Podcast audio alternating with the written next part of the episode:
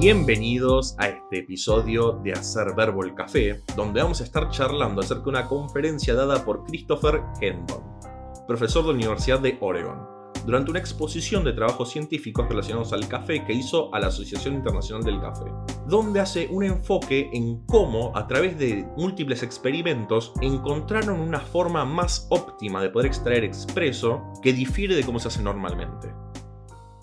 La primera advertencia es que vamos a estar hablando de muchos conceptos acerca de física y química.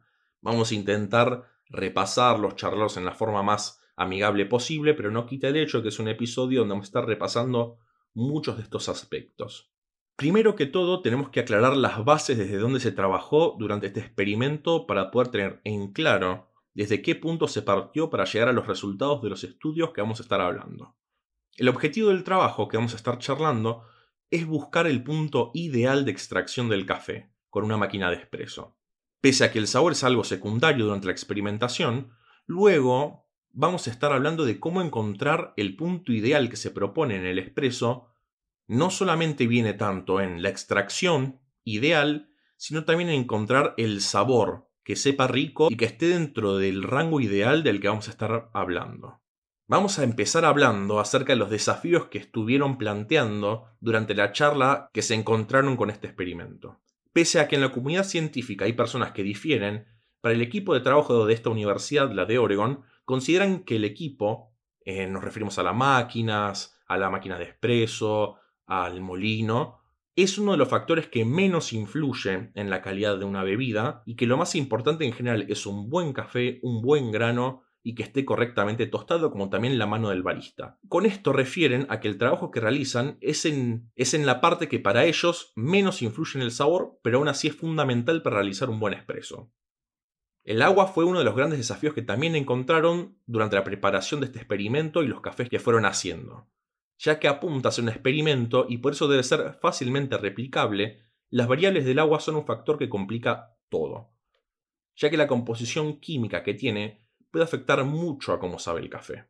El tercer problema que encontraron fue la variación en las partículas molidas del café. Siempre que alguien muele el grano, no sale exactamente parejo, sino que puede haber variaciones de tamaño que pese a que sean diminutos los cambios y no los podemos captar normalmente a, ver, a simple vista, no los vemos ahí nomás, lo importante es que cuando termina ocurriendo el choque entre el agua y la cama de café, dan a variaciones muy importantes en el café y en su sabor.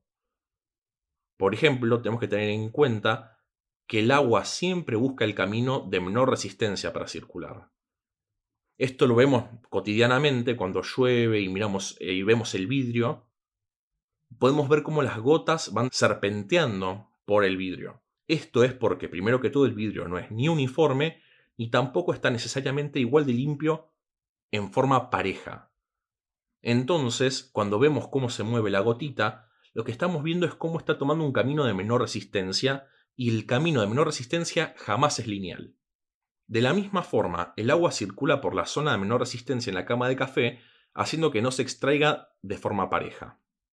La explicación de por qué estas zonas de menos resistencia se generan en la cama de café es porque a partir de un estudio que hicieron en Irlanda, que es previo al estudio que estamos hablando el día de hoy, pudieron ver que a medida que uno va moliendo más y más fino el café, lo que ocurre es que los granos tienden a que, llegado a cierto punto, comienzan a generarse una gran cantidad de polvo, y también de pedazos de café grandes comparados con el polvo generando una diferencia entre las distintas partes en la cama de café, entonces esto lleva a que se haga con mucha mayor facilidad estos túneles de poca resistencia por donde el agua termina yendo y haciendo que justamente se sobreextraiga el café.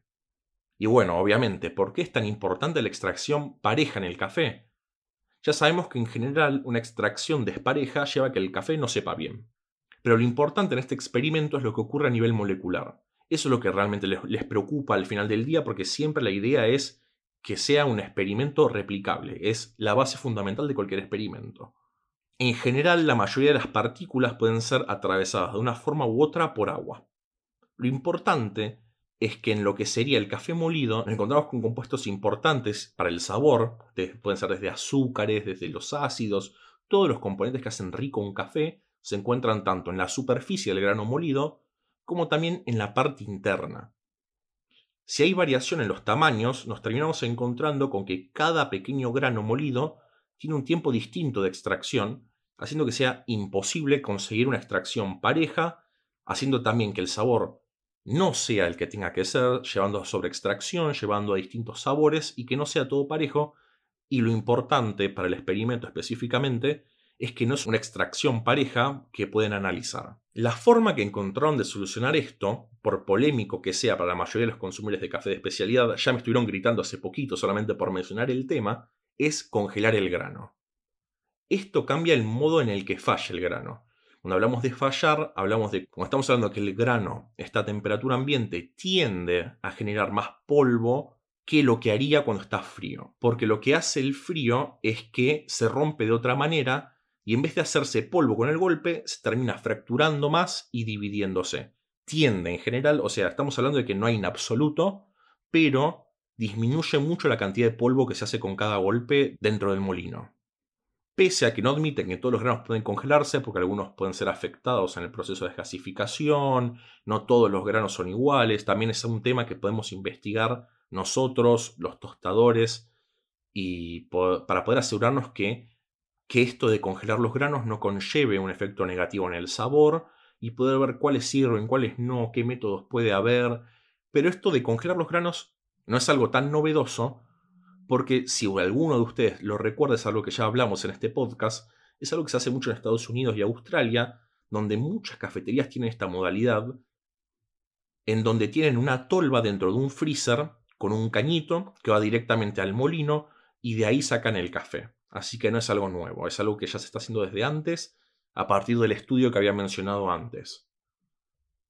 En cuanto a la modalidad que utilizan para poder medir el café, durante el experimento sobre todo la cantidad de café disuelto en los expresos, es algo que ya es popular dentro de lo que es el mundo cafetero, el mundo de especialidad, ya lo habrán escuchado, que es utilizar un refractómetro, que es una herramienta que pasa luz por líquido y mide la cantidad de partículas que tiene disueltas adentro.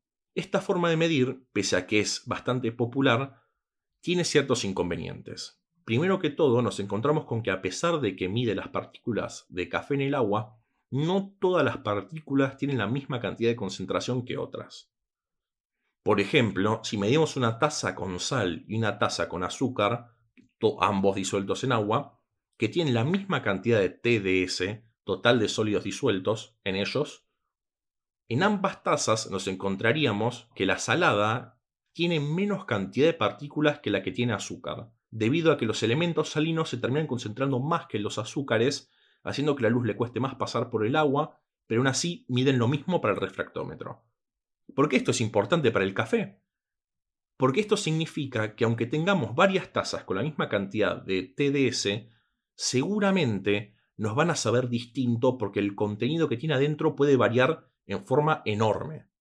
Otro detalle también a tener en cuenta es que entre más caliente está una bebida, va a tener menor cantidad de, de TDS porque el agua tiende a expandirse a medida que aumenta la temperatura. Pese a que esta problemática es importante de tener en cuenta, ellos igual utilizan esta forma de medir debido a que, primero que todo, lo importante para ellos no es el sabor del café, sino la cantidad de café que se extrae. Y en segundo lugar, el sabor es algo que queda muy secundario en el experimento, pero no significa que vaya a ser algo de menor importancia. Después de hablar de todo eso, por fin podemos hablar del experimento. Por fin. ¿En qué consiste?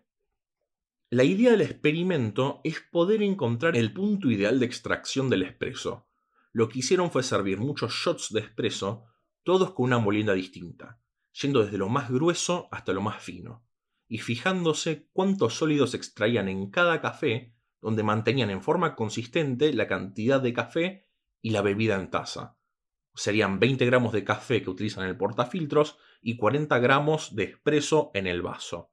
Lo único que cambiaba era la molienda. Previo a hacer el experimento, las predicciones que habían hecho es que entre más fina era la molienda, más extracción de café, que es algo para nosotros absolutamente lógico. Lo interesante que encontraron es que esto no se cumple en la realidad. A medida que iban haciendo más fina la molienda, llegó un punto, a un pico, donde eh, hubo la máxima extracción posible.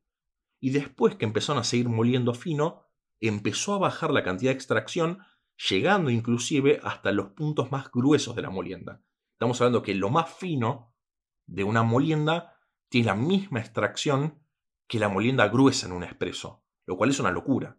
Esto que sucede se termina atribuyendo a que a medida que se iba moliendo más fino, se generaba mayor cantidad de puntos débiles en la cama de café, por lo que hablamos antes, por lo del polvo, por los distintos tamaños de lo que serían la cama de café, haciendo que circule con mayor facilidad el agua, llevando a que no se moje toda la cama en forma pareja, también llevando a que se sobreextraiga y en general baje la cantidad de café que se extrae. Y acá viene el gran plot twist, porque todo esto se termina complicando todavía más cuando le preguntaron al barista, que obviamente tenía que estar haciendo los shots, siempre se hace con una mano experta, cuál era el expreso más rico de todos. A lo cual él responde que era uno de los que estaba sobreextraído. Estamos hablando de los que son de los más finos de la molienda. La mayoría de los que trabajan de baristas o tienen una tienda o hacen café en casa saben que en general entre más fino hacen el shot, más rico es. O más sabor tiene, más complejidad tiene. Y esto es bastante llamativo porque primero que todo, por lo que dijimos antes, estamos hablando de que tanto el café molido grueso tiene la misma cantidad de disueltos que el fino. Y otro gran problema que tiene ya directamente al experimento es que como es tan fina la molienda y es tan azarosa la cantidad de polvo, como también la cantidad de, como también la cantidad de partículas que tiene, se vuelve cada vez más complicado de poder replicar el mismo expreso dos veces, porque no sabemos exactamente cuál es la cantidad que hay de esta distribución, cómo es que se encuentra la cama de café, como para poder lograr este expreso tan rico. Entonces, el desafío ahora tiene dos aristas. Primero es poder hacer que el café llegue a ese punto donde sabe bien y también simultáneamente lograr que sea consistente y se aproveche al máximo la cama de café y no se termine desperdiciando por sobreextracción y por los túneles que hablamos antes. Y para esto hay dos soluciones eficientes. La primera es una en que vamos a encontrar el punto justo de la molienda que nos da un espeso que nos gusta y lo que empezamos a hacer ahí es empezar a jugar con usar menos cantidad de agua, es decir, cortar el espresso antes de lo que sería la cantidad ideal, que serían los 40 gramos de, de. Esto lo que hace es que estamos extrayendo todos los elementos necesarios para un buen shot de espresso y asegurarnos de no sobreextraer nada. La problemática que nos encontramos es que esto termina haciendo que se pierda cantidad de agua en el espresso y termina siendo más corto todavía. La segunda solución, que es la más debatida y hablada, es poder llegar a la cantidad del punto de extracción ideal, poder agarrar y calibrarlo en ese puntito justo, pero modificando una de dos variables, o la cantidad de café que se dosifica, o cambiar la molienda que sea más gruesa. Pese a que normalmente esto es algo que se hace para poder encontrar un expreso balanceado, lo que nos referimos acá es partiendo de este expreso que nos gusta tanto, reducir en forma significativa la cantidad de café. Estamos hablando de pasar de 20 gramos en el portafiltro a 15 gramos.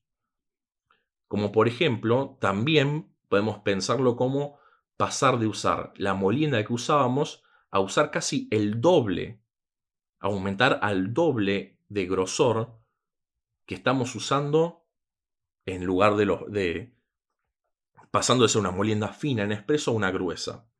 Esta solución es principalmente la, cuando hablamos de la cantidad de café que hay en el, en el portafiltro, son para aquellos que tienen la posibilidad de poder usar un portafiltro con distintos gramajes Mientras que cuando hablamos de cambiar el grosor, ahí estamos más que nada hablando de usar el mismo portafiltro, misma cantidad de café, pero grosor mucho más grueso a lo que se acostumbra normalmente. Lo que hacemos con cualquiera de estas dos variables es buscar tener la misma cantidad de extracción que el expreso ideal que encontramos, pero aprovechamos al máximo la cama de café y no desperdiciamos nada debido a que estás extrayendo la misma cantidad de sólidos que harías con el expreso ideal con la molienda fina, con la dosificación que se usa normalmente, pero esta vez lo que estás haciendo es no solo no sacrificar volumen del café, no estás sacándole líquido como harías con la primera solución, sino también lo que estás haciendo es no sobreextraer ningún contenido indeseable del grano y aún así usar tanto menos café como menos tiempo. Y bueno, y la pregunta del millón es, ¿por qué esto es tan importante? Ya me imagino que se deben imaginar. ¿En qué podría cambiar todo este experimento como vemos el mundo del expreso? Es importante debido a dos factores que podemos mejorar. Uno es el tiempo, porque cuando hablamos de usar una molienda más gruesa o menos cantidad de café o reducir la cantidad de agua que usamos, estamos hablando de claramente ahorrar mucho tiempo. Y segundo es la cantidad de café que uno usa. Uno le empieza a sacar gramajes a la cantidad de café que utiliza normalmente para hacer un espresso. Empezando por el tiempo, es muy notoria la diferencia que hay entre hacer un espresso con alguna de estas soluciones que dijimos recién, haciendo que el espresso dure entre 10 a 15 segundos comparado a los 30 o 40 segundos que lleva normalmente. En segundo lugar está el ahorro. Cuando hablamos de hacer un buen espresso con un cuarto menos de cantidad de café, es un ahorro importante. Sobre todo en tiempos tan complicados para las cafeterías, este no es un ahorro menor, y estamos hablando de no recortar la calidad de la bebida, aunque vamos a estar hablando un poquito de mayor detalle acerca de esto de la calidad de la bebida. Es importante destacar que este experimento se hizo en varios laboratorios, como también lo realizó James Hoffman, uno de los mayores voceros del café de especialidad en el mundo, como también se llevó a la práctica en varias cafeterías en Estados Unidos y en Australia, y principalmente acá se habla mucho de una cafetería justamente de Oregon también, de donde es la universidad, donde trabajaron mano a mano los científicos y los baristas, dando un resultado muy importante y manteniendo lo que es la calidad de la bebida y dando los resultados esperables según este experimento, es decir, ahorrar tanto tiempo como cantidad de café sin sacrificar la calidad. Lo que sí, ahora sí, nada es perfecto en la vida y es importante aclarar la serie de inconvenientes que lleva a hacer esto. Primero que todo, es una forma complicada de calibrar, ya se deberán imaginar, porque no solamente varía mucho los molinos, em, eh, dependiendo del modelo, dependiendo ya la temperatura de, todo. Eh, imagínense que si ya era complicado calibrar antes, acá estamos hablando de no solamente buscar un expreso balanceado, sino también, a partir de ese expreso balanceado, lograr una de estas soluciones de las que hablamos antes, que ya es un segundo trabajo de calibración. Y ni hablar cuando cambiamos de grano, ya es de nuevo, de nuevo volver a calibrar, calibrar de nuevo. Es un proceso bastante complicado que lleva varios pasos, lleva bastante tiempo. Otro punto importante a aclarar en lo que es la calidad del café que había mencionado antes es que tanto en sabor como en aroma la bebida no cambia, lo que sí cambia es en el cuerpo. La diferencia es mínima, pero para cualquier persona que toma expreso muy seguido, se nota una diferencia. En general, eh, por todo lo que estuve viendo, no es una diferencia muy grande, pero no deja de ser una diferencia.